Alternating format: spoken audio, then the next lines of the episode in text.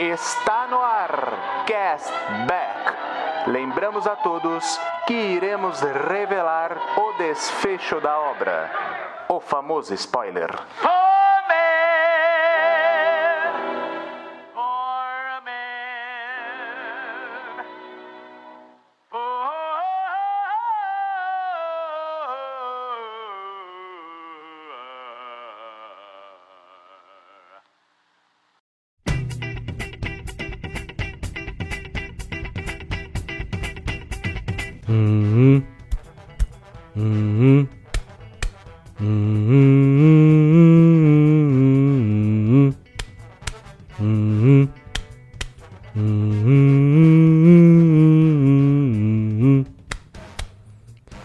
Fala, meus amigos cashbackers, sejam muito bem-vindos a mais um Cashback Hype.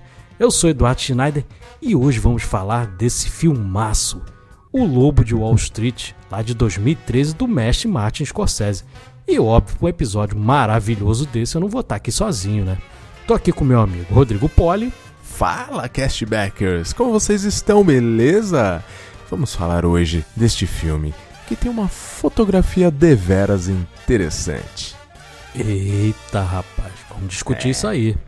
E também com o artista do Cashback, o cara que faz as artes lá dos episódios, John Souza. Olá, eu entendi essa referência dessa fotografia aí, hein, cara. E vamos lá falar de um dos maiores babacas do cinema, cara. Vamos falar desse tal desse, desse Jordan Belfort aí. Eita, rapaz, vocês já começaram com polêmica aí, né? Mas vamos discutir. Imagina. então, aumente o som, pegue sua Ferrari branca lá do Miami Vice e. Oi, eu sou o Marcelo Hessel e se prepara que o hype já vai começar.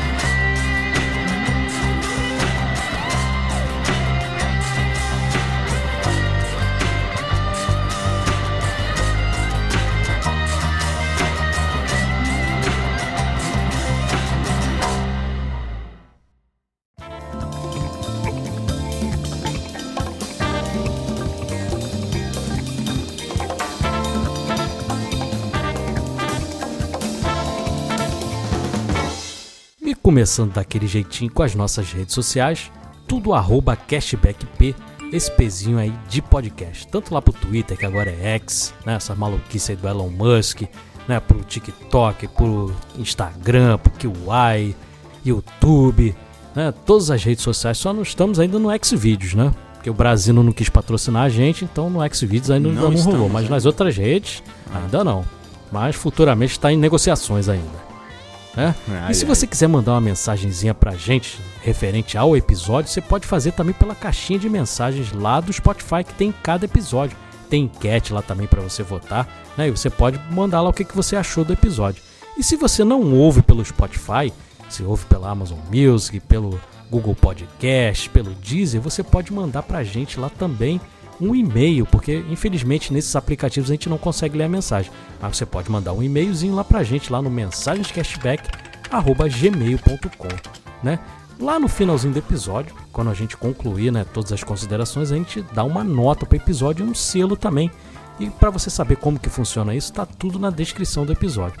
E lá, como somos inimigos do fim, tem lá no finalzinho também a jukebox, né, do cashback, que a gente vai escolher uma música para encerrar o episódio que pode ter a ver ou não, né, com o filme. Então, aguarde lá até o finalzinho.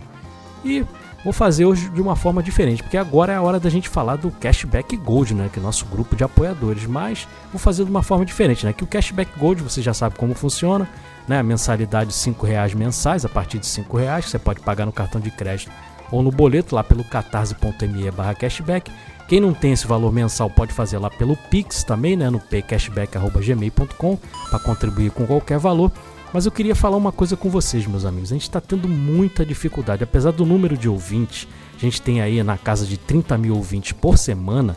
A gente está arrecadando muito pouco aí no nosso Catarse e no Pix. Então todo mês é um sufoco ali no dia da gente pagar a edição, pagar as nossas despesas aqui do cashback, tem sido um sufoco danado.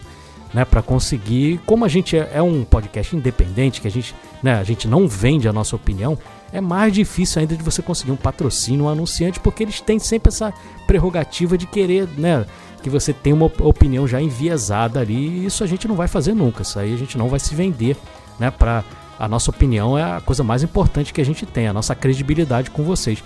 Mas por, até por isso a gente precisa do apoio de vocês. Então quem a gente sabe da dificuldade de todo mundo, tá, né, tá todo mundo aí no sufoco, mas quem puder ajudar, qualquer valor que seja, pelo Pix ou pelo Catarse lá na assinatura, ajuda a gente, porque senão eu vou falar uma paradinha séria com vocês aqui. Se a gente é, não tiver o apoio de vocês, vai chegar dezembro, o cashback vai acabar. Não vai ter mais cashback. Você que está acostumado aí toda quinta-feira, 5 horas da tarde, ouvir o cashback, vai ter uma surpresa de chegar lá e não ter episódio, porque a gente não vai conseguir manter o projeto se a gente não tiver o apoio, porque é muita despesa, meus amigos. A gente ama fazer isso aqui, quer continuar, quer levar isso aqui para frente, né? Quer fazer disso aqui uma coisa maior ainda do que ele já é, porque a gente tem, como eu falei, tem bastante ouvinte, mas a gente precisa do apoio de vocês. Então, mais uma vez aqui, eu ratifico aqui o pedido vocês puderem ajudar lá no catarse.me barra cashback a partir de 5 reais ou pelo pix no pcashback.gmail.com vai ser assim de suma importância para a gente se manter vivo. Né? Não é nem para fazer alguma coisa a mais e, e tudo, é para se manter vivo, meus amigos. Então, peço esse apoio de vocês aí, eu tenho certeza que vocês vão, vão abraçar a gente aí, beleza? Então, sem mais delongas, bora para o episódio.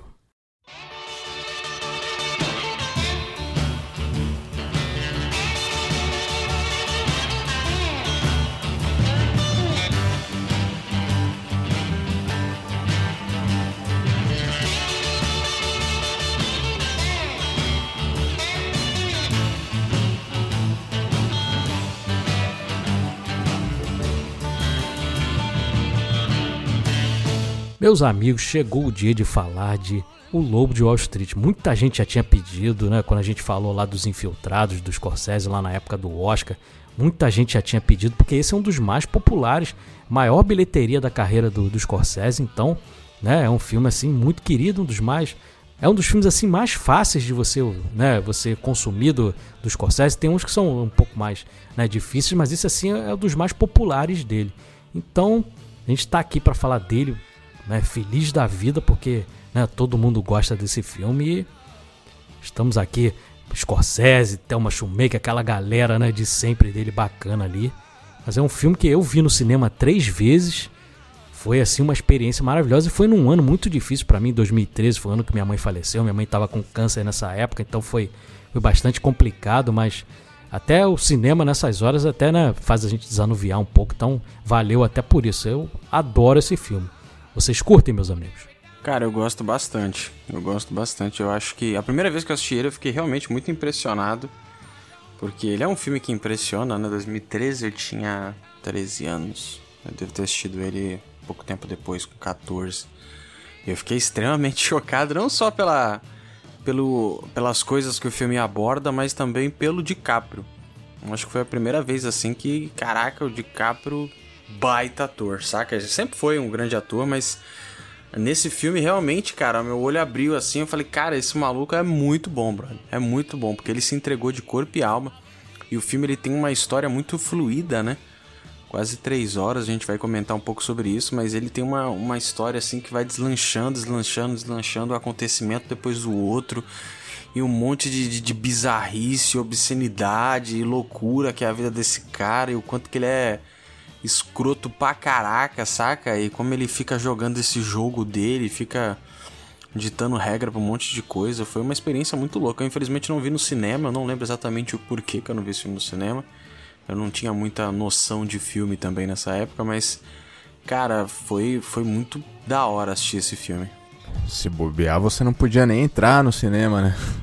Nessa é época. Ah, com certeza, censura não ia deixar, censura, não. É, é verdade. Então acho que foi acho que esse motivo aí, talvez. Cara, eu gosto muito também. Eu acho que esse filme ele tem. A interpretação do DiCaprio é. Porra, cara. É chovendo uma olhada da gente falar aí, né? E o elenco de apoio também é muito bom, cara. E eu, eu apesar da filha da putagem dos seus protagonistas, mas é, é, um filme também que tem muita comédia, né? É engraçado também, né? De tanta loucura que tem, né? E, então, para mim é um filme muito bom e tem uma história é, que apesar de três horas de filme, e geralmente Scorsese ele faz filmes longos realmente, mas ele faz filme que é longo, mas que você não vê passar, cara. Isso é muito louco, entendeu? Você é, é tanto acontecimento, tanta coisa, ele, ele, sabe contar a história, né? Esse senhorzinho, né? Como ele sabe contar a história. É muito bom. E aí a gente já entrando na parte técnica, né? Diretor, obviamente, Martin Scorsese. A editora de sempre ali, desde o Toro Indomável. Todo mundo sabe o quanto eu sou apaixonado pela Thelma Schumacher. E nesse filme aqui parece que ela, né? A gente falou aí do DiCaprio, ela tá aí no mesmo nível do DiCaprio aí, na nível de excelência, tá absurda. Fotógrafo desse filme é o Rodrigo Prieto, que já esteve aqui no Cashback quando a gente falou de Barbie. Ele fez aí também o último dos Scorsese, aí, o Assassinos da Lua das Flores. Fez o Irlandês, Silêncio. Fez o Argo também, lá do Ben Affleck. Fez o Beautiful, que é um filme triste pra caramba com Javier Bardem, do, do Inharrito, que eu gosto pra caramba, mas é um filme muito triste. E fez o, a fotografia também do Segredo de Brokeback Mountain, lá do Ang Lee. Filmaço também com o Heath Ledger também.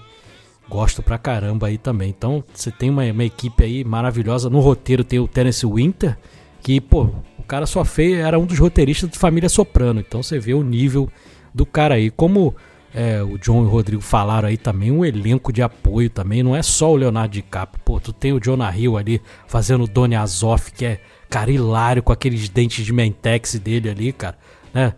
O pessoal aí mais novo não, vai, não sabe nem o que é Mentex, mas tipo dente de Mentos, né? Da cor do Mentos ali. A Margot Robbie ali, um dos primeiros papéis dela ali, né? Foi o papel que despontou a carreira dela ali também, fazendo a Naomi. Tem o Matthew McConaughey fazendo um papelzinho pequenininho ali, porque ele, né, ele nesse, inclusive nesse ano ele ganhou do DiCaprio lá, né, fazendo o clube de compras Dallas, mas ele fazendo lá o, o corretor lá, o Mark Hanna também demais. Tem o, o pessoal aí né, da equipe dele. Ele tem o John Bernthal também, que é conhecido pra caramba, aí o Shane do The Walking Dead, né? Fez tem vários papéis aí também legais, um ator aí também que tá em, em, alta aí em Hollywood. Tem, e tem a curiosidade desse filme é que tem diretores atuando ali também. Tem o Rob Reiner, que faz o pai dele, né, o Max Belfort. Não é nada mais nada menos que o diretor do Conta Comigo e do Louco Obsessão.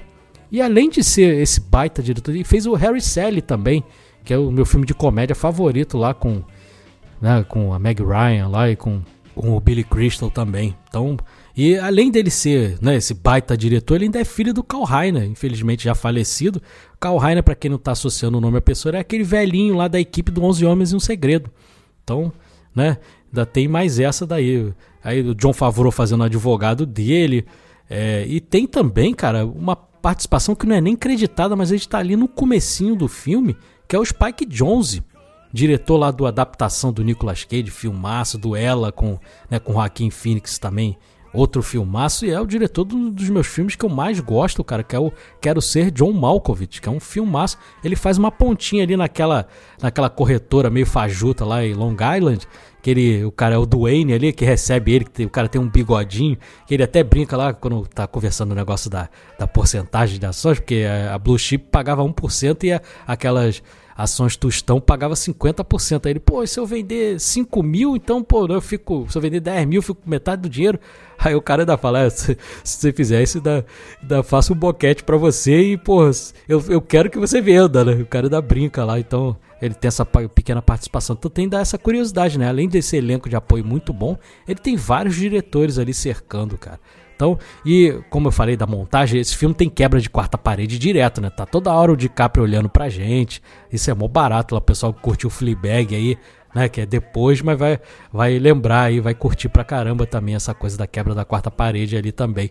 E aí ele começa lá naquela brincadeira que estão fazendo com, né? Com com os anões lá, arremessando anão, e ele volta, né? Aí para ali, ele mostra, fala da Ferrari e tudo mais, né? Que a Ferrari era branca, igual a do Don Johnson lá do Miami Vice, e aí ele volta pro começo mesmo da história ali, ele com 22 anos, ele entrando lá em Wall Street, né? Ele ainda como ainda não tinha nem a licença de corretor de valores, e aí começa o filme ali, ele totalmente diferente, né, do que ele viria a se tornar, ele todo pudico e tal, recém-casado, né, todo certinho com a esposa, né? Então é, é bem legal esse contraste ali do começo, porque ele vai se tornar, porque a gente já sabe, né, mais ou menos o que, que o personagem dele vai se tornar. Então esse começo ali é muito bem construído. Vocês concordam? Concordo, concordo. Eu acho que é, ele é meio frenéticozão, né, cara? Ele começa todo cheio, tem essa essa briga, esse lançamento de anão tal. Tanto é que mais pra frente no filme ele, eles até discutem um pouco. Uma, uma, conversa ridícula pra caraca deles falando do, do anão, que você não pode olhar diretamente no olho do anão. Uma parada muito tosca. Mas ele começa muito frenético, ele vai passando um monte de informação. Tem a cena do helicóptero quase caindo lá, dele dirigindo que é também é mostrado no, bem nesse comecinho do filme. Tem ele já cheirando, se drogando completamente na, na bunda de uma mulher. Ele passa 300 informações e aí sim que ele volta para essa cena que é muito bacana, o personagem do Matthew McConaughey. É, é, eu acho espetacular esse comecinho de filme, ele falando, ensinando como é que funciona tudo. E aí eu já começo aqui, cara, elogiando o DiCaprio desde agora, porque a cara do DiCaprio aqui, nesse diálogo com o Matthew McConaughey, com o Mark Hanna, né, que é o nome do personagem, é completamente diferente do, do, do olhar dele durante todo o resto do filme.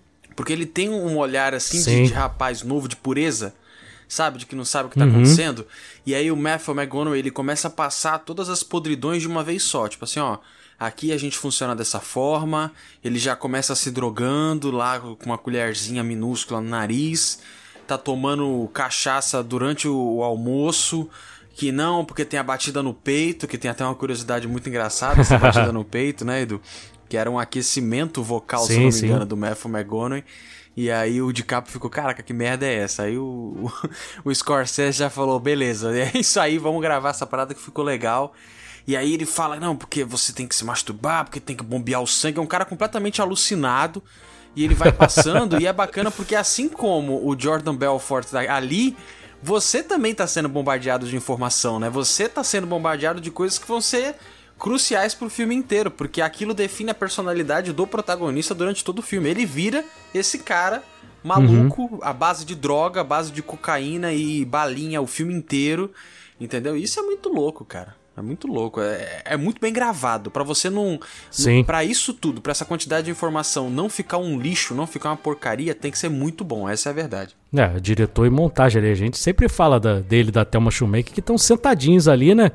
Pensando o filme juntos. Ele próprio uhum. já mencionei em outros episódios que ele fala que não consegue pensar o filme dele sem estar com a Thelma ali do lado. E antes disso, John, é, o Mark Hanna é um personagem que aparece pouco, mas é maravilhoso. Porque a primeira cena que ele aparece é antes desse almoço, quando ele sai para almoçar, porque tem um babaca que recebe ele, fala que ele é um bosta, não sei o quê. E aí ele chega lá, cara, esculacha com o cara fala: ah, foda-se, eu sou o corretor cena, ele é só um amador. Aí o cara fica puto, né?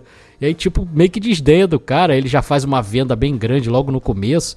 E aí. Um jogo de ego do caramba, né? Sim, eu gosto muito de uma fala do, do Matthew McConaughey, porque ele fala, o, o DiCaprio realmente ele tá bem inocente no começo, aí, pô, o que, que você tá buscando aqui? Ah, não, eu quero, pô, ganhar dinheiro, mas quero ajudar nossos clientes também. Aí ele, hum, hum, tá totalmente errado. Ele fala, nós não criamos nada, nós não produzimos nada.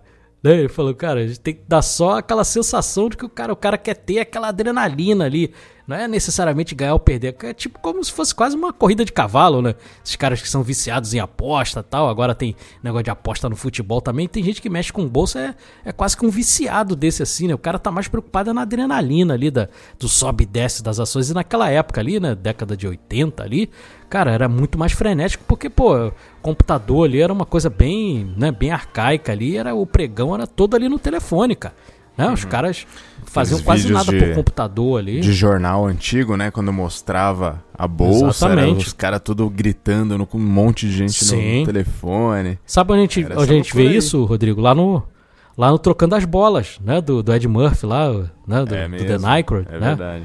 Né, que tem que também se passa na bolsa de valores, então aquela coisa frenética ali, ele dá um azar danado, né? Porque quando ele ele vira, né, o o corretor mesmo ganha a licença dele, no primeiro dia dele é, o, é, o, é um dia que, que, é considerado lá o, o pior dia. só, Monday, só né? não é pior do que a quebra da bolsa em 29, né? Ele chama até. É, até um termo racista, né? Do jeito que eles falam. Inclusive, John, eh, também a gente mencionou do começo do filme, que eles chamam não, né, as pessoas de anão, hoje em dia já nem é correto mais você chamar de anão, é pessoa com nanismo, né? Então, né, ainda tem esse preconceito que a gente nem deve cometer, né? De uhum. chamar as pessoas de anão. Então ainda tem mais essa ali. Mas aí ele acaba se ferrando e ele acaba indo para aquela corretora lá na. Né, lá pequenininha, lá que só negocia ação lixo, né, que eles chamam de ação tostão, que é justamente quando aparece lá o Dwayne, lá o Spike Jones. Mas quem orienta ele, você vê, cara, que ele é um filho da mãe, porque a esposa dele, cara, ela ajuda ele em tudo, porque ele tava, ah, eu vou trabalhar numa loja de brinquedos aqui tal, vou ser gerente tal. E aí ela que vê o anúnciozinho lá e fala para ele ir nessa, né, nessa empresa de, de corretagem lá para continuar trabalhando como corretor mesmo, a empresa sendo pequenininha. Então você vê que ele não valorizou em nada a ajuda da, da primeira esposa, né? É, e ela que, que dava, né, todas as os caminhos para ele ali, né, sempre desde quando ele é, não era um nada, né? E lá na frente, mas é, muito comum isso acontecer, né? Mas eu acho que esse filme ele é, ele é muito bom por conta disso, né? Essa, essa questão cronológica dele, como ele vai contando e, e você vai vendo a construção do, do monstro, vamos colocar assim, né? Quando ele chega nessa corretora pequenininha lá, os caras também tudo meio devagar, aí ele já chega, ele já teve alguma experiência ali em Wall Street, né? Ele já teve logo de cara o Mark Hanna ali dando aqueles toques nele, aí ele já chega diferente, não, vou fazer ganhar mais tal, aí todo mundo fica de olho nele e tal, é, é bem curioso. Esse, esse início aí é bem curioso, né? Ele Essa construção. Soube, ele soube trabalhar, né? Ele soube abaixar a crista dele e trabalhar com um pouco que ele tinha, que era essas ação, ação tostão, né, cara? Isso é muito bacana.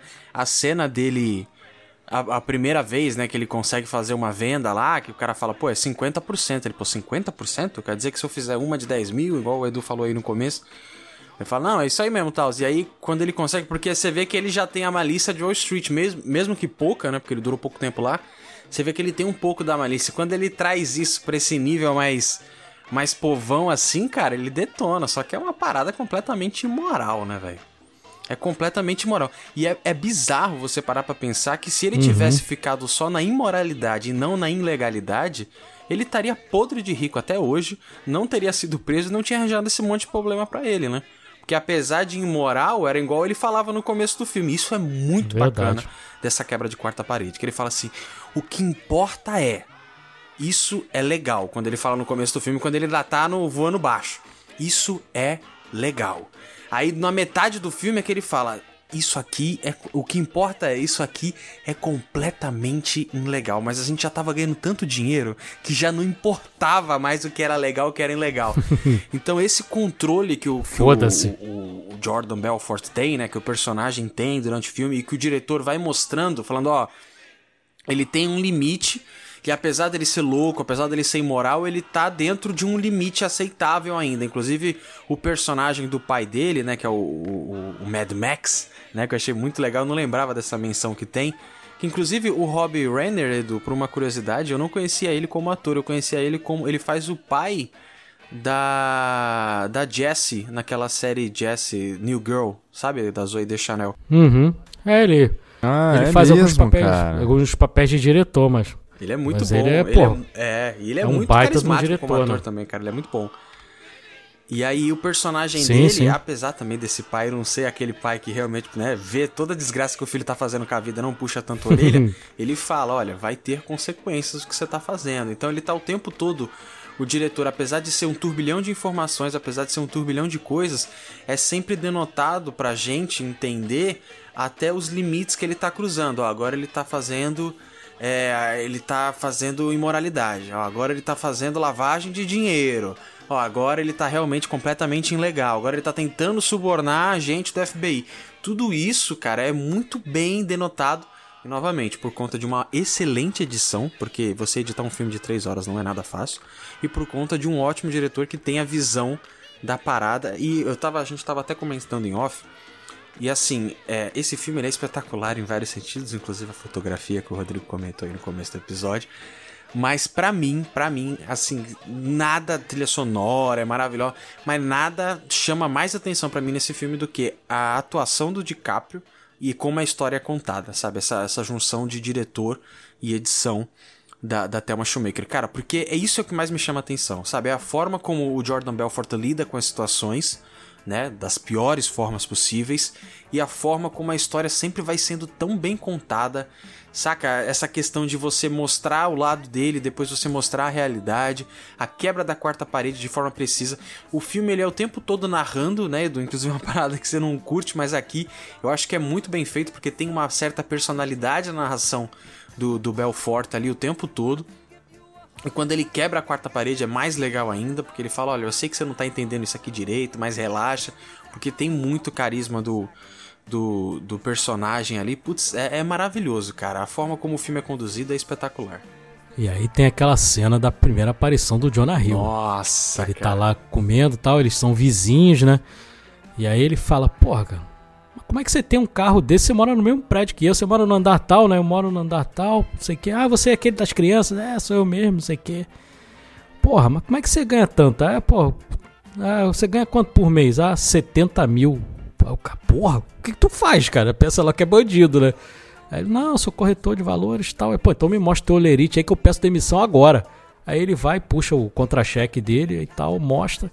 Aí, aí, aí corta pra cena dele ligando pro chefe, mandando o chefe as favas e indo trabalhar. Aí tem aquela cena quando a, é, né, essa corretora ele, ele começa a recrutar essa galera, essa galera, aqueles malucos lá, o Morsa, o, né, o, o chinês lá, começa o Rugrat lá, o, o da peruquinha, né?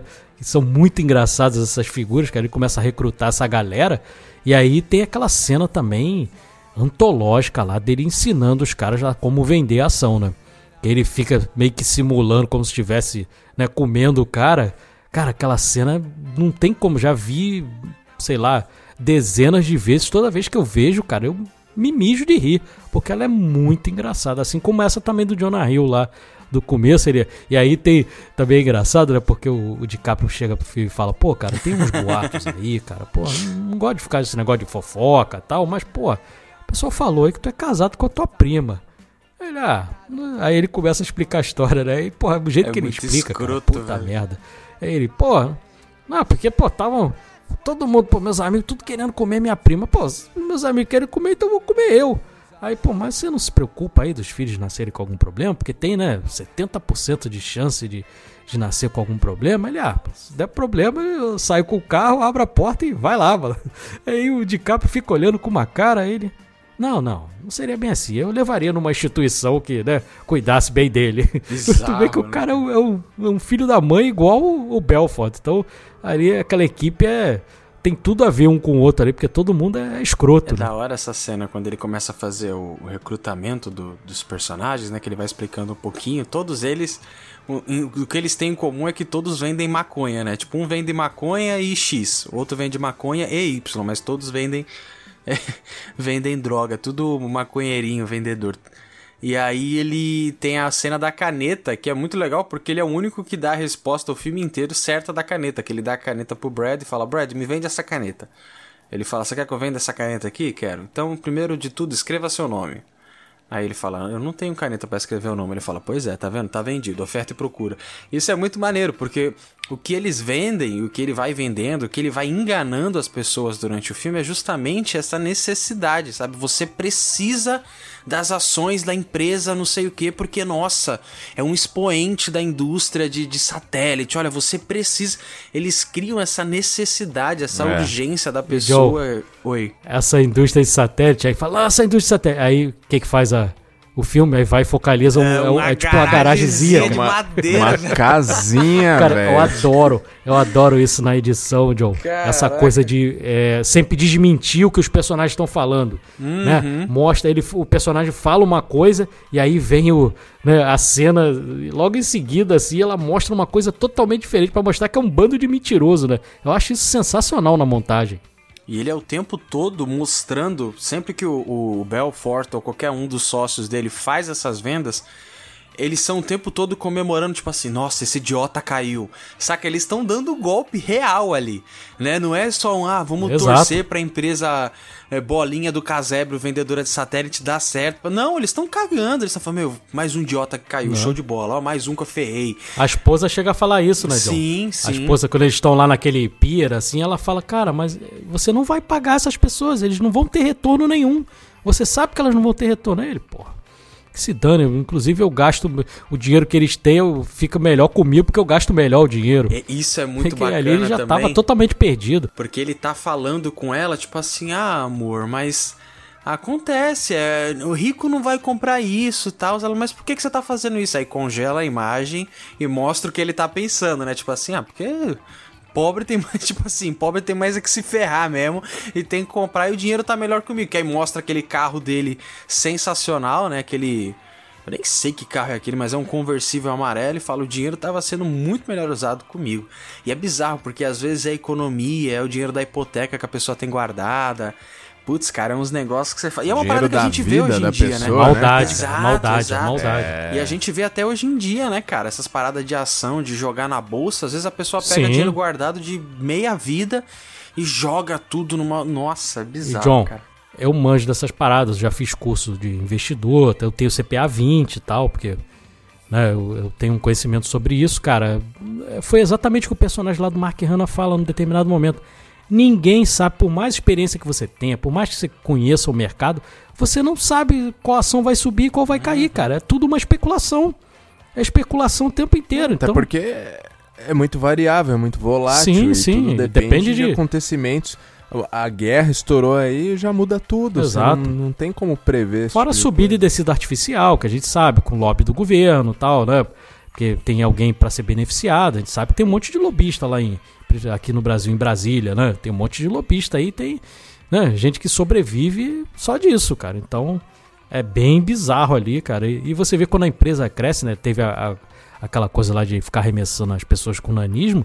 E tem uma cena também que é bem chocante, que eles dão 10 mil pra, pra raspar a cabeça da, da menina lá, cara. Dentro do escritório também. Não, essa e cena cortam, é bizarra. e cortam tudo torto, tal. A menina fica toda bizarra e, e ela quase chorando, cara. Ela pegou, beleza, 10 mil.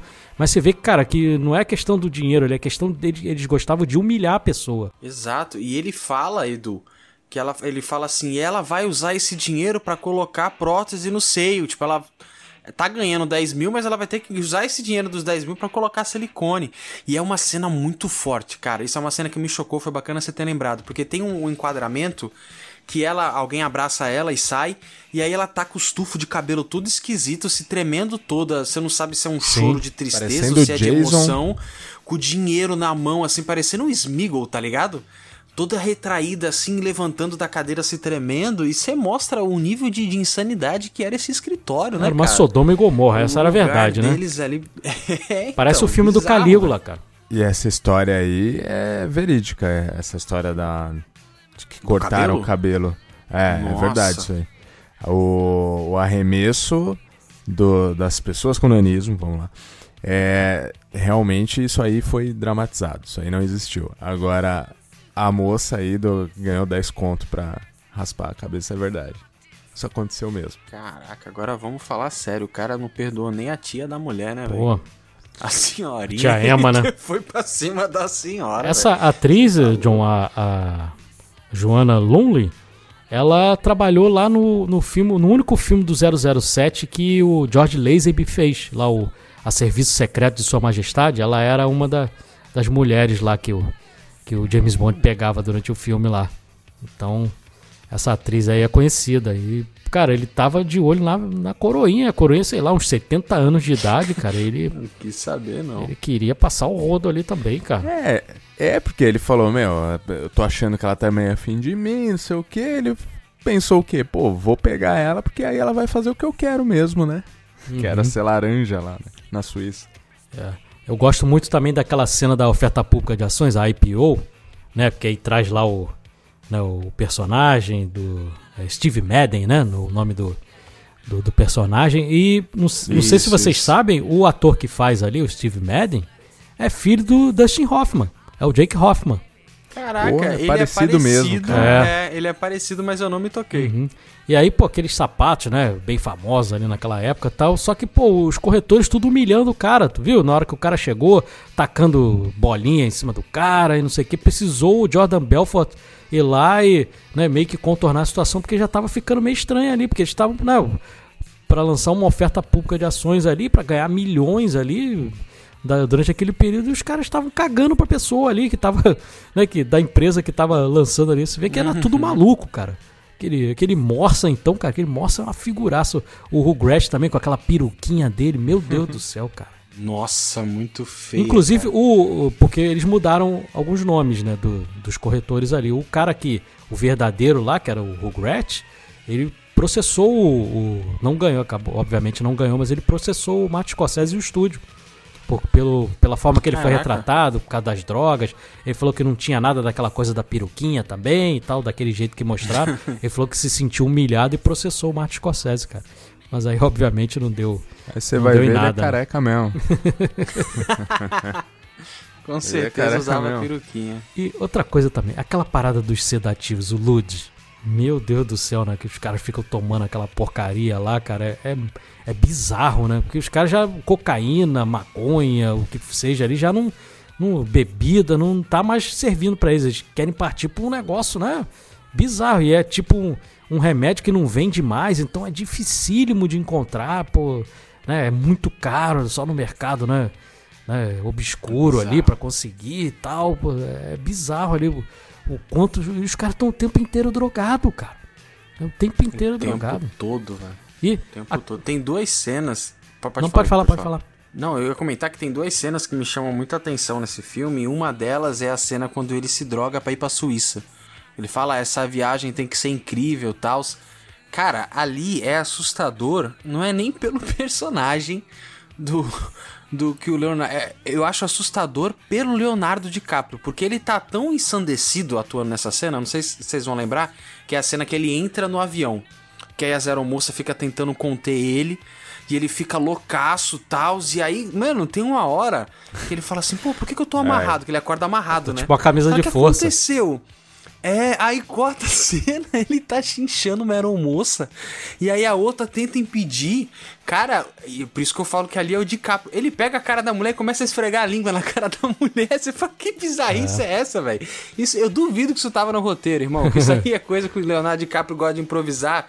Mas é muito bizarro. Aí o segurança tenta impedir.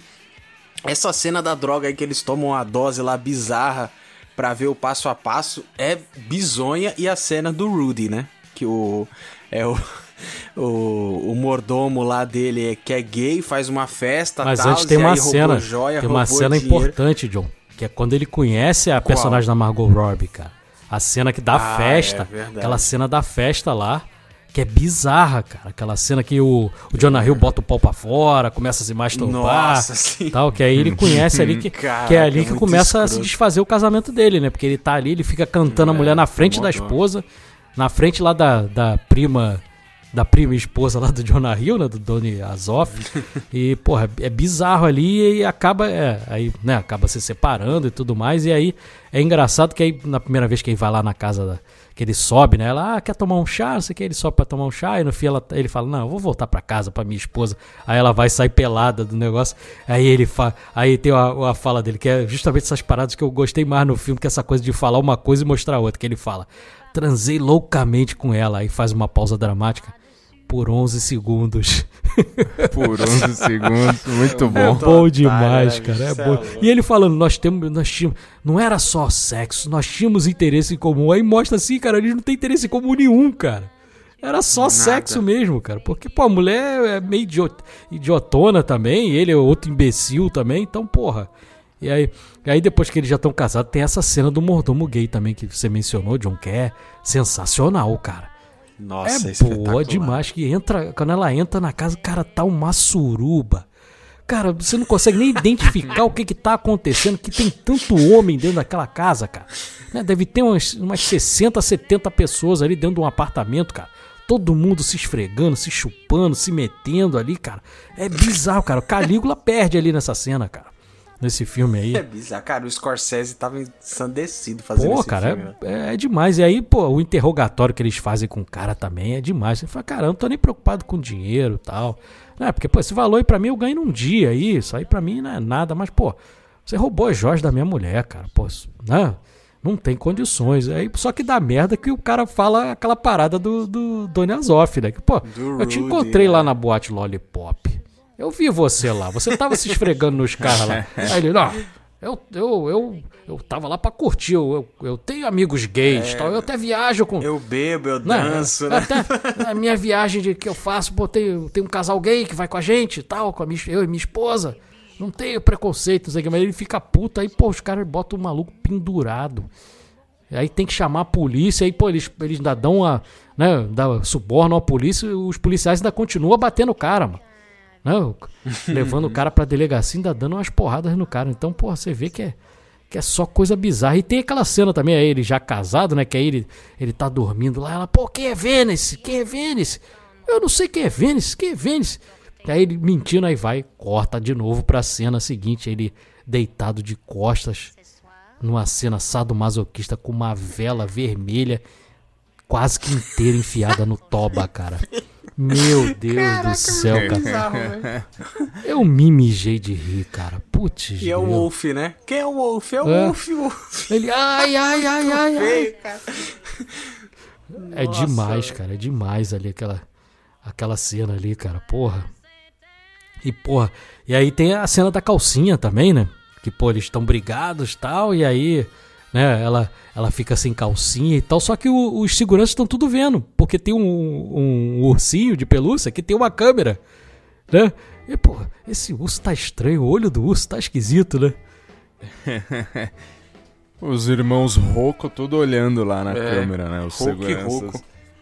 É, é muito boa essa cena, cara. Agora, uma cena que eu acho muito bem construída e que me traz uma angústia enorme é quando ele ele vai lá no que o o cara liga pra ele e fala assim: Meu, você tem que falar no telefone, mas você não pode falar, você tem que ser um telefone público. Sai daí de casa agora que eu preciso falar com você. E aí ele, ele o Jonah Hill, né, tomando aquelas drogas de, de cinco anos atrás, imagina como é que tava aqueles negócios lá, tudo. E aí, cara, pra ele. Ele cai todo paralisado lá. Cheguei numa fase que eu nunca tinha chego, a paralisação cerebral. E, cara, pra ele ir pro carro, velho. Puta que cena angustiante, né? E que atuação dele ali, né, cara? É impressionante. Ah, muita agonia mesmo, cara. Ele se arrastando na escada e, e levantando a porta da, da, da, da Lamborghini com o pé, brother. Caraca, muito louco, velho. Muito Não, e louco. te ele faz acreditar fazer- que ele realmente, né, cara? Que, você- que É, ele ele não tá retrai o conseguindo. Você- dedo, você assim, fala, ele- cara. É muito, É muito muito, bem feito. É, e o, o Doni Azoff quase morre lá engasgado com presunto, cara. Putz, só faz Uhum. merda. E tem de novo essa cena, né, de... Ele, não, eu consegui voltar, até não sei como eu consegui voltar tranquilo pra casa. Aí, porra, aí depois mostra a cena tudo destruído e volta também. E, cara, ele é tão trouxa que, porra, ele, ele tenta subornar o, o, o cara do Essa FBI, cena é cara. excelente. Que é o, o, o agente do FBI interpretado pelo Kyle Chandler, né, que fez o King Kong e fez uma série que é uma das minhas favoritas, que é Early Edition. Que eu gosto pra caramba. Maravilhosa. Adoro Edu. essa série. Gosto muito É, esse ator é série. muito bom também, cara. E a, a parte que ele vai lá no iate do, né, do DiCaprio, ele- o cara tentando subornar ali, o, e o policial esperto pra cacete, doido pra pegar ele. Aquela cena também é boa pra caramba também. E é engraçado, tem uma. uma quando lá o advogado dele lá, o, né, o- não é nem advogado, é o cara que, que faz o trabalho sujo pra ele. O cara fala: Não, cara, fica tranquilo, porque no Ministério da, da Justiça e na Narcóticos ninguém te conhece. E aí, em vez dele ficar feliz com isso, ele faz uma cara de que tá incomodado. Que, pô, como assim ninguém me conhece? Né, Ele fica puto, cara. Em vez dele ficar feliz, ele é tão egocêntrico que ele queria, necessidade, mesmo pra se né, cara? fuder, ele queria ser reconhecido até pela polícia, cara. Né, Então você vê que, pô, o ego do cara é bizarro. Essa, essa cena da, da, da lancha lá do iate em que ele vai pro FBI é muito, muito boa, cara, porque o policial, né, o, Patrick Dahan, que é o, o agente do FBI, ele já é um cara que já tá. Tipo, ele já manja dessa parada, ele já aprendeu um monte de gente de Wall Street. Então eles ficam numa tensão assim, e ele fala assim, poxa. né, o personagem do DiCaprio. É, porque uma coisa boa de eu ter muito dinheiro, assim, é que eu posso ajudar as outras pessoas. Tipo assim, já tá falando de suborno. E aí fica um olhando pro outro, assim, falando, é verdade, né? Poxa, que, que alma caridosa você. Aí ele chama o outro agente mais perto, assim, fala, só repete para mim de novo aí. Aí fala, não, mas eu não sei o que eu falei. Aí ele começa a entender o, o, aonde ele tava pisando, cara. E ele é muito babaca, é. porque quando eles saem, assim, burro, que ele né? começa a jogar lagosta. Burro pra caraca, né? Eles começam a jogar lagosta e falam: Ó, oh, gente, o que eu tenho aqui no bolso? Só um ano do seu salário. Eu chamo de cupom e começa a jogar nota assim. Nossa, cara, ele é muito otário. Muito otário. E ele mesmo começa a fazer burrada para ele ser preso, né? Pô, ele é muito burro. E cara. aqueles transportes de dinheiro também lá pra Suíça, cara. É hilário também. Nossa. Putz, e aí é, o cara lá da Suíça é o Jean do Jardim, né? Lá do artista, né? Uhum, também, é. ator famoso aí também. Ficou famoso por esse filme aí que ganhou o Oscar. Muito bom ator, por sinal. É, tá, tá meio sumido aí, pelo menos do cinema americano, né? Eu não tenho acompanhado muito o cinema ah, francês, mas. Mas. Nesse filme ele tá muito bom. Eu vi ele eu vi ele numa série francesa, uhum. Por já ele tem algumas aparições lá. Nesse, nesse filme ele tá muito bom, cara. Ele como cara, né, o, o cara 171 ali também, no fim ele acaba ferrando todo mundo ali, porque é pego dentro dos Estados Unidos, né? Quando ele é preso, ele é preso dentro dos Estados Unidos, então... É. Burro pra caraca também, né? É outro. é, outro imbecil também. Pelo amor de Deus. E outra cena, né, talvez a mais antológica ali, é a cena quando ele desfaz o acordo com a CVM, né? Putz, aquela que é justamente que eu fiz na abertura ali do, né, da, do Mark Hanna lá, que ele, que ele faz, e aí ele, ele, não, aí começa a se despedir, aí todo mundo chorando, aí ele conta a história da mulher que era ruim de grana, e hoje em dia a mulher anda de terno, não sei o que e tal, roupa Chanel, e aí ele olha assim, eu não vou desistir não, eu não vou desistir, aí começa a fazer esse esse canto tribal aí, aí tá o, o escritório inteiro fazendo, cara, o Rugrats fazendo com a mãozinha assim, tá meio que rebolando, é muito engraçado, cara, o Mossa também, putz, essa cena é, é demais também, vocês curtem? É muito boa essa cena, e o pai dele desesperado, é, o pai dele George, e, George, o John Favreau também, né, o advogado. Não sei o que. Os dois assim, é, também, putz, é, fudeu. Puta, não acredito, não. Que, porra de canto é esse que vocês estão fazendo? Para com isso. Meu, é muito bom, cara. É, o, o pai dele é hilário, cara. Essa cena, ela, ela é muito marcante para mim porque. Não sei se vocês vão lembrar disso, né? Não sei nem porque eu tô puxando esse assunto, mas a, o Tom Holland, ele terminou de fazer o contrato dele com os filmes da Marvel, acabou no segundo filme solo do Homem-Aranha. E aí a Sony não queria mais fazer o contrato lá com a Marvel e tudo mais, e aí ele falou, ele, a gente descobriu que ele tinha sido recontratado depois de não sei quantos meses porque ele postou essa cena do do DiCaprio gritando I'm not gonna leave, engolindo o microfone no, no Instagram, né? Tipo assim, ah, eu não vou embora do Homem-Aranha e tal. Essa cena, cara, é espetacular porque ela mostra é, é aquele negócio, ele é um baita de um babaca, mas o Scorsese ele sabe lidar para você não ficar odiando o filme inteiro, cara. É claro que você odeia ele porque ele é um tremendo idiota. Mas tem cenas, igual essa cena que ele conversa com a menina e fala assim: Você era uma ferrada. Você lembra disso? Ele começa a contar a história dela. Hoje tá. Tira férias na Maldiva, né? Quando tá frio, vai pra um lugar que é calor. Quando tá calor, vai pra um lugar que é frio. E aí, mas você chegou para mim, você era uma mãe solteira com um filho, acho que de 8 anos, 8 meses, alguma coisa assim, tava devendo 3 meses de aluguel, você pediu adiantamento de 5 mil, o que que eu fiz? Ah, você me deu de 25 mil tal, e falou que acreditava em mim. E essa parada, cara, do coach, sabe? Esse mind trick que ele faz, eu amo todo vo todos vocês. Vocês para mim são um amor, eu amo vocês. E aí ele mete um, porque tudo nesse filme tem palavrão, né, cara? Nossa, o Leonardo DiCaprio, palavrão pra ele é vírgula nesse filme. E fica todo mundo gritando. E essa parada, cara, é tipo uma lavagem cerebral que ele faz. Sabe esse movimento Red Pill que o pessoal faz, essas palestras tensa, assim, de tipo, ah, começa a rugir, sabe? É o, o homem interior de você começa a rugir. É a mesma coisa esse soco na, na no peito, é, sabe? Coisa, Essa coisa tribal, é coisa de coach, primitiva. Total. Exato, exato. Ele é muito coach, saca? E aí essa cena te mostra isso. Fala assim, olha, ele ajuda todo mundo, mas ele na verdade tá fazendo uma lavagem cerebral, porque o que essa mulher tá ganhando para ele de volta de, de lavagem de dinheiro, de enganar a pessoa, é muito maior do que 25 mil reais que ele deu para ela, porque a gente sabe que 25 mil reais não era nada para ele. Né? Tanto é que no começo do filme lá ele tá amassando nota de 100 dólares e jogando na lixeira. Que ele tá, ele cheira a droga, né, com a nota de 100 dólares, amassa e joga fora. Então, é esse essa coisa que o Scorsese mostra, assim, tipo, ah, ele não é 100% babaca, mas ele é. Principalmente já no final do filme, que ele começa a espancar a mulher, né? Pega a filha, sai Ah, correndo, sofre um menina bate a acidente ali, no exatamente. carro. Exato, ele dá um murro no, no estômago da, Sim, da, um da imbecil. Naomi, né? Da Margot Robbie. Imbecil. Ele é muito Ele é um escroto. Ele é muito... E ele tem o sexo sem consentimento ali, é estupro, cara. Porque ele pega ela à Sim, força. estupra ela, ele pega ela à cena, força, é. é. um absurdo ali.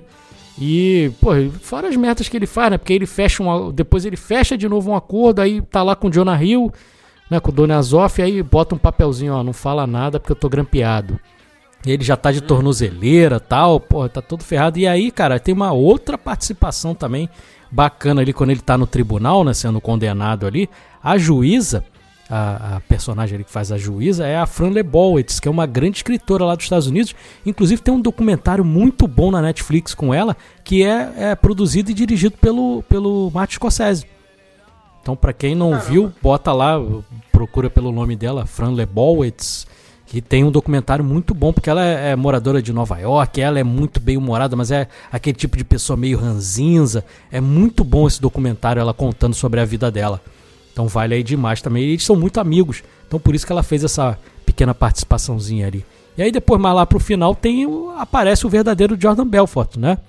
Quando tá lá naquela Sim, palestra lá, Palestra. ele aparece lá como né, o, o host ali da palestra. É, o MC ali. É uma aparição bem curtinha, mas. A energia é. a mesma, né, cara? Ele tem uma cara de safado do caramba, velho. Essa cara de doido, né, cara? Nossa, Cara de de animadaço e tal. Ele parece aqueles caras que não precisa nem cheirar nada pra ficar louco, sabe? Essa galera assim. Tem um, tem um pessoal que é assim, Aham. né? Tem uns amigos que é assim. O cara não precisa beber nada pra ficar maluco. Ele passa essa vibe. E no final das contas, o Jordan Belfort, ele foi. ficou preso durante 22 meses apenas, né? Na vida real. Ah, é? Não sabia. É, 20, apenas 22 meses. Hoje ganha vida palestrando, né? É Palestras coach. motivacionais, muito parecida com aquela ali, né? É, falando sobre investimento. Agora mexe também com criptomoedas, essas coisas. Em Gramado, recentemente. Gramado aqui no Brasil, Rio Grande do Sul. Teve um- uma palestra dele aí que o ingresso era 6 mil reais por pessoa. Então, Coisa, né? ele, Como tem trouxa o nesse patrimônio mundo. dele acho que tá. É, tá em 100 milhões de dólares, mais ou menos, o patrimônio Como dele. tem trouxa. Então, no fim das contas, Brincadeira. escreve livros É. e tal. É, Inclusive o livro que é baseado no filme é escrito por ele. Sim, sim. É isso aí. O caminho do lobo, né? Alguma É. coisa assim, o nome E- do É livro. um personagem curioso, né? Deveras cativante de alguma forma, todo controverso, né? Que chama a atenção. né? Uhum. Uhum. Podemos ir pras notas? Bora. Podemos. Quem vai começar? Eu posso começar. Cara, eu acho que é um, que é um baita filmão, assim. Ainda não é o meu favorito do Scorsese, mas é um baita de um filme. É, toda a história dele e tal, eu acho que tem muita coisa que é bem visceral e talvez não, não precisasse ser tão visceral assim. Mas o filme, ele, ele manda muito bem em mostrar é, o quanto ele é babaca. Uma das minhas preocupações foi talvez que o Scorsese endeusou demais o Jordan Belfort. Mas eu acho que ele também, no momento certo, ele mostra que esse cara não é uma pessoa pra você se espelhar pra vida. Porque hoje em dia a gente tem muito disso, né? As pessoas querem ser influenciadas por muita coisa. E eu acho que o, o Scorsese ele mostra ali que esse cara não é exemplo de nada na vida. Então, eu acho que a gente falou bastante. Pra mim é uma nota 10. Boa. Vai lá, Rodrigão. Vamos nessa. Cara, o filme é muito bom, né? O filme é frenético, né, cara? São três horas que passam ali e você não tem respiro e acontece um monte de coisa e acontece é, de tudo, né? Você tinha falado do Calígula, né? Do realmente foi uma das inspirações, inclusive, do, do DiCaprio, né? Pra fazer esse filme. Ele se inspirou bastante ali. Então faz todo sentido ali essa sua referência. E e o filme, ele é, cara, ele é muito bom em vários aspectos. A edição dele é maravilhosa. Essa, esse corte que eles fazem seco, mostrando a, a realidade das coisas tal. Isso beira. é, ao mesmo tempo que várias coisas trágicas acontecendo e ruins, mas é engraçado, né? Então, assim, cara, é um, é um filme muito bom, com atuações muito boas e com cenas hilárias, pesado, né, de certa forma. E não dá pra você assistir, sei lá, com, seus filhinhos na sala, mas É um filmaço, cara. Eu vou dar um 10 também. Boa. Agora vou eu. Por incrível que pareça, esse filme concorreu a cinco Oscars, né? Filme, direção, Martin Scorsese, roteiro adaptado, ator Leonardo DiCaprio e coadjuvante o Jonah Hill. E não ganhou nada. Zero Oscar pra esse filme. Eles gostam muito do Scorsese, igual fizeram com o irlandês, né? Sacanagem. Esse filme é, custou em torno de 100 milhões, arrecadou quase 407 milhões, um baita de um sucesso financeiro. Filme com recorde de fuck né, na, na história do cinema. Tem muito palavrão nesse filme. O Guinness, né, nomeou como o filme que tem mais palavrão e mais fuck aí no, no cinema americano. É, essas cenas do que eles cheiram cocaína lá o tempo inteiro, eles estavam cheirando vitamina B. E aí o Leonardo DiCaprio tem até uma entrevista que ele fala que ficou com o nariz até queimado de tanto cheirar vitamina B. E essa coisa do Oscar né, é interessante porque o melhor filme daquele, daquele Oscar foi o 12 anos de escravidão, que a gente até comentou, né, John? e Rodrigo sobre, sobre o White Savior, né? Uhum. Que é um dos filmes que tem White Savior. O diretor que ganhou naquele ano foi o Alfonso Cuarón, diretor que aí que eu gosto pra caramba, ganhou com Gravidade, que também é um filmaço, não tem nem como também falar mal, porque é um baita de um, de um diretor. O ator que tá nesse filme, mas ganhou do DiCaprio, né? O Matthew McConaughey ganhou lá por Clube de Compras Dallas e o ator coadjuvante foi o nosso queridíssimo Coringa lá, o Jared Leto, né? Também pelo mesmo filme, o Clube de Compras Dallas. Roteiro adaptado ele perdeu também para 12 anos de escravidão. E edição nem concorreu. Pasmem. A edição da Thelma Schumacher nesse filme nem concorreu. É isso aí. Isso Ganhou é Gravidade. Absurdo. Ganhou Gravidade, que também é um filme de ficção e que retrata muito bem ali o, né, a questão ali do espaço. Como a gente falou lá no Interestelar também, nesse, no Gravidade ainda é mais acentuado isso. Então, né, nem pode dizer assim que é tão injusto, mas pelo menos tinha que ter concorrido, né? Isso que é o, é o mais absurdo. Mas concordo com vocês, o filme quase que perfeito. Uh, filme de três horas que você olha no relógio, caramba, já está acabando, porque ele é tão frenético, ele é tão bem montado, tão bem dirigido, fotografia, trilha sonora, é, o roteiro dele muito amarradinho ali, a decupagem das cenas é, perfeita essa coisa de mostrar uma coisa e aí desmentir o personagem na cena seguinte, a quebra da quarta parede, como o John falou que eu não curto muito narração, mas nesse caso aqui, como tem essa coisa dele estar tá o tempo inteiro conversando com a gente, fica muito, né, muito ali bem feito ali, não tem, não tem problema nenhum, como é feito lá no Sonho de Liberdade também que funciona bem. Em alguns casos, né, quando é bem feito, não tem problema nenhum. E nesse caso aqui tá muito bem feito.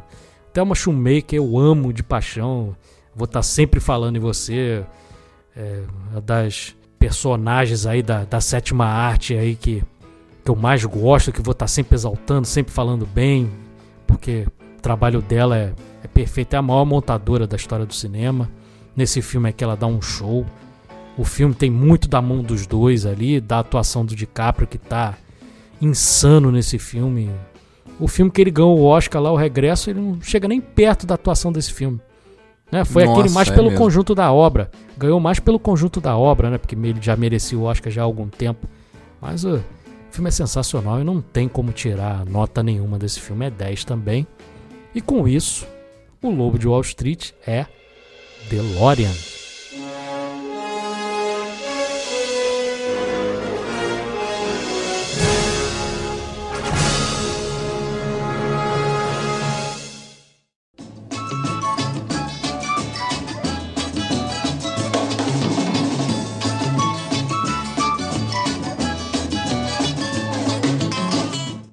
Maravilha, né, meus amigos? Que filme, né? Vale demais, pô. Tava ansioso para falar desse filme aqui, porque esse é aquele filme que vale demais uma discussão, né? É outro filme, como foi lá o Sociedade dos Poetas Mortos, é quase uma unanimidade, né? Não conheço ninguém que não goste do Lobo de Wall Street, né? E se conhecer, tá errado, né? a pessoa tá errada porque é um, é um filme espetacular. É, tem alguma coisa fora do normal. Mas agora vamos né, para aquele outro momento que a gente curte bastante também, que é a leitura de mensagens. Infelizmente, né, o episódio do Sociedade dos Poetas Mortos não teve uma audiência que eu achei que ia ter. Teve uma audiência ali né, um pouco desequilibrada e isso acaba se refletindo também nos comentários. Temos só dois comentários aqui. Como que a gente vai dividir aqui? Quem quer ler uma, eu leio a outra. Acho que você Posso lê ler uma e o Rodrigão lê outra. É, tá, acho bora. que é isso aí. Beleza, eu vou ler então a da Marcinha Toledo Primeira vez que ela manda mensagem, pelo menos eu não lembro desse nome não. Ela mandou aqui. Conheci vocês por causa de um short no YouTube. Olha aí o Edu Inverso aí. Vi o filme na minha escola no ensino médio. Curso Faculdade de Jornalismo e quero ser crítica de cinema. O podcast de vocês é bem acima do que costumo ouvir. Seguindo. Muito obrigado aí, Marcinho. Eu já vi que você já Seja- comentou, já comentou no episódio seguinte também. Muito obrigado aí. Que você continue Seja aí com a gente. bem-vinda. Tamo junto demais. É isso aí. Brigadaço. Agora eu vou ler a mensagem da Thaisa Pimentel. Ela mandou assim: Nossa, meninos, que filme! Vocês escolhem muito bem do que vão falar. Mais uma vez deram aula pra gente. Parabéns de novo. Beijos. Valeu, Thaisa, tá sempre com a gente aí também. Muito obrigado. Esse filme é um Espetáculo. filmaço mesmo. É isso aí. Beleza. Então aí só pra fechar antes da gente ir pra Jukebox, lembrando das nossas redes sociais, tudo arroba cashbackp, esse pezinho de podcast, Pra mandar mensagem lá que não seja pelo Spotify, no mensagenscashback@gmail.com, Pra apoiar lá no Cashback Gold, catarse.me barra cashback, pra a partir de 5 reais a assinatura, 5 reais mensais, no boleto ou no cartão, ou se você quiser fazer uma contribuição esporádica de qualquer valor, lá no nosso Pix, no pcashback.gmail.com. E lembrando também que eu não falei lá no início, mas falando agora aqui no final, que a gente também é parceiro da Amazon, tá chegando aí, né, a Black Friday. Você comprando lá pelo nosso link, que fica fixado lá no, nos stories do, do nosso Instagram, você comprando por aquele link, você vai estar ajudando o cashback sem te gerar nenhum centavo a mais na compra que você fizer. Isso também é uma forma de ajudar, ajudar se você não puder ajudar lá no Catarse ou no, no Pix, você comprando também um produto da Amazon, você vai estar ajudando a gente aí nessa, nessa nossa empreitada aí. Beleza, galera? Então vamos ao momento Jukebox. Quem é que vai ficar com a fitinha hoje aí? Ah, hoje eu tô com uma, com uma opção aqui, hein? Olha aí. Opa, então manda bala. Cara, tem um cantor chamado Bo Diddley e ele tem uma música no filme, é naquela cena, bem no comecinho, onde tem toda aquela festa, aquela loucura de festa que tem é, cerveja, tem prostituta, a mulher tem o cabelo lá rapado, é muito louco. E tem uma música chamada Roadrunner do Bo Diddley, que é uma música maravilhosa, é lá dos anos 60, mas eu garanto que é muito boa, cara. Aquela guitarrinha bem clássica e no, no ritmo certo, assim, pra gente terminar esse episódio em alto nível. Boa. Então é isso. Bota a fichinha aí na máquina, John. Aninha bota pra tocar. E nos despedimos aqui. Até a próxima semana, até a próxima quinta-feira, pessoal. Valeu! Falou! Valeu!